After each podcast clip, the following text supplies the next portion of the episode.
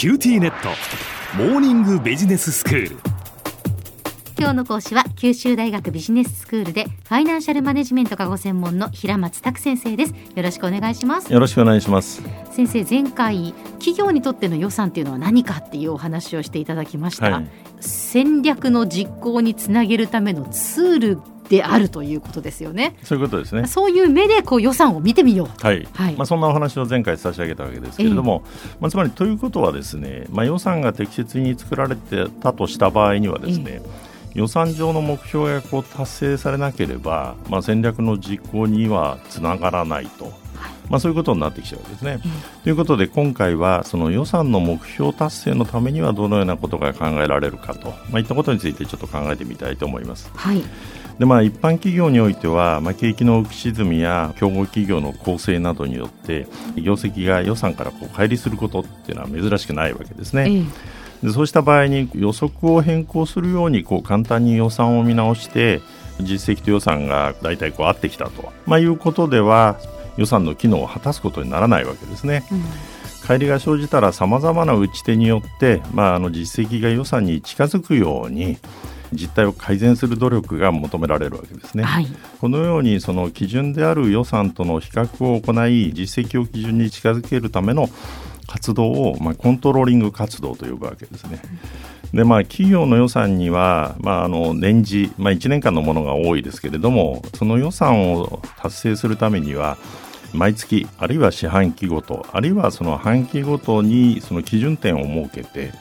で実態の数字が予算から乖離してないか監視を行う必要があるわけですね。でこれらの基準点で、まあ、あの実績が予算に、まあ、届いていない場合には、まあ、適切な改善活動を、まあ、行ってで予算との、まあ、改良を埋める努力をすることになるわけですけれども、うん、まあ、闇雲にこう対応策を取ればいいと、まあ、いうわけでもないわけですね。はい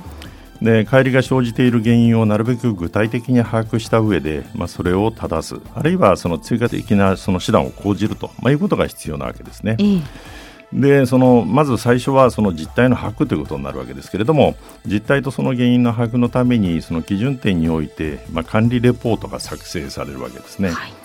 財務諸表というのがありますけれども、まあ、これはあの会計原則によって定められた内容がこう記載されているわけですけれども、えまあ、これは言ってみればあくまでもこう外部者向けのものであって内部者である経営者や、まあ、その他の管理者がその実態把握をしたり原因究明それから打ち手を検討するためには、まあ、内容的には不十分で、まあ、より詳細な内容が必要なわけですね。うん、で原因究明のために行うのが再分析デビエーションアナリシスと言いますけれども、まあ、要は違いをこう分析するわけですねで例えばその営業利益が予算を下回った場合それが収入の落ち込みによるものなのか費用の上振れによるものなのかあるいはどこか特定のその支社の営業利益が原因なのかといったところからこう見ていくわけですね。えーで収入の落ち込みが原因であった場合には、まあ、それは販売価格がそれを下げざるを得なかったことによるのか、うん、あるいはその販売量が、まあ、予算を下回ったためか。でさらに販売量がもしも下回ってたとしたら、まあ、それは市場全体の落ち込みによるものなのかそれとも市場におけるその自社のシェアが落ち込んだためなのかというふうにこう分析していくわけですね。はい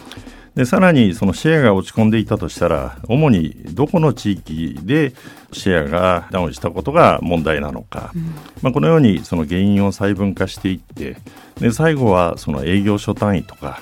あるいは営業所の中の課あるいはその営業担当者個人にまでこう原因を遡ることもこう可能なわけですね。えーでまあ、以上のような作業によって、まあ、原因が特定できたら、まあ、それに対して打ち手を講じることになるわけです。はいで例えばどこかの支店の営業力が弱いようであれば、まあ、それを組織的にこう補強する、うん、あるいはその地域に集中的に広告宣伝費を投入したり、まあ、いったようなことが考えられるわけですね。はい、で予算目標が達成されるために、まあ、もう一つ重要なことは予算の作り方があるわけです、はい、予算目標の設定の際には、まあ、当該部署の責任者に対し上司が命じてその予算をこう受け入れさせるトップダウン型や、部署の責任者がまあ申告して、まあ、それを上司が受け入れるという、まあ、ボトムアップ方式、まあ、この両方式があるわけですね。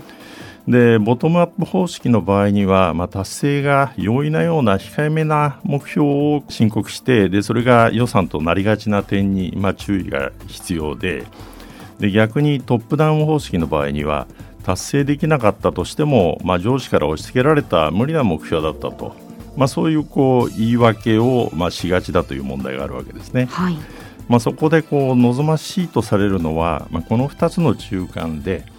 えー、まあ部署の責任者が、まあ、上司と相談をしてで両者が納得がいく形で、まあ、目標の設定を行ってで部署責任者は達成を約束すること。こういう形であれば、まあ、達成に向けて総責任者が努力すると。いうことが期待できるんだろうと思います。はい。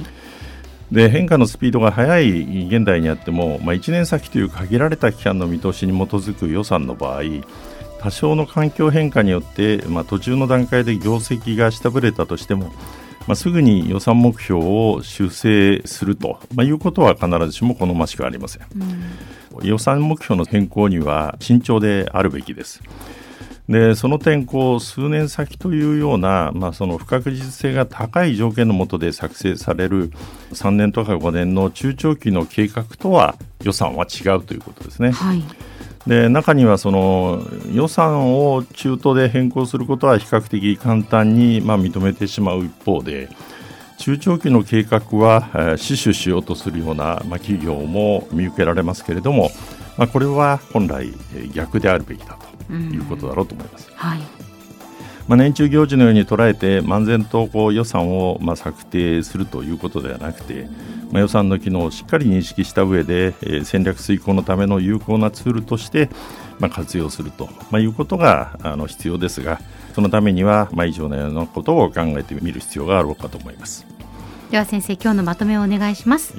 えー、予算の策定にあたっては、まあ、上司との話し合いで部署の責任者が達成をコミットすることが望ましく期間中は随時実績との比較を行い、まあ、必要に応じて対応策を講じることで予算目標の必達をまあ目指すべきだということがございます。予算の機能を理解し、まあ、正しく活用することで戦略の実行につながるということになります。今日の講師は九州大学ビジネススクールでファイナンシャルマネジメントがご専門の平松卓先生でしたどうもありがとうございましたどうもありがとうございました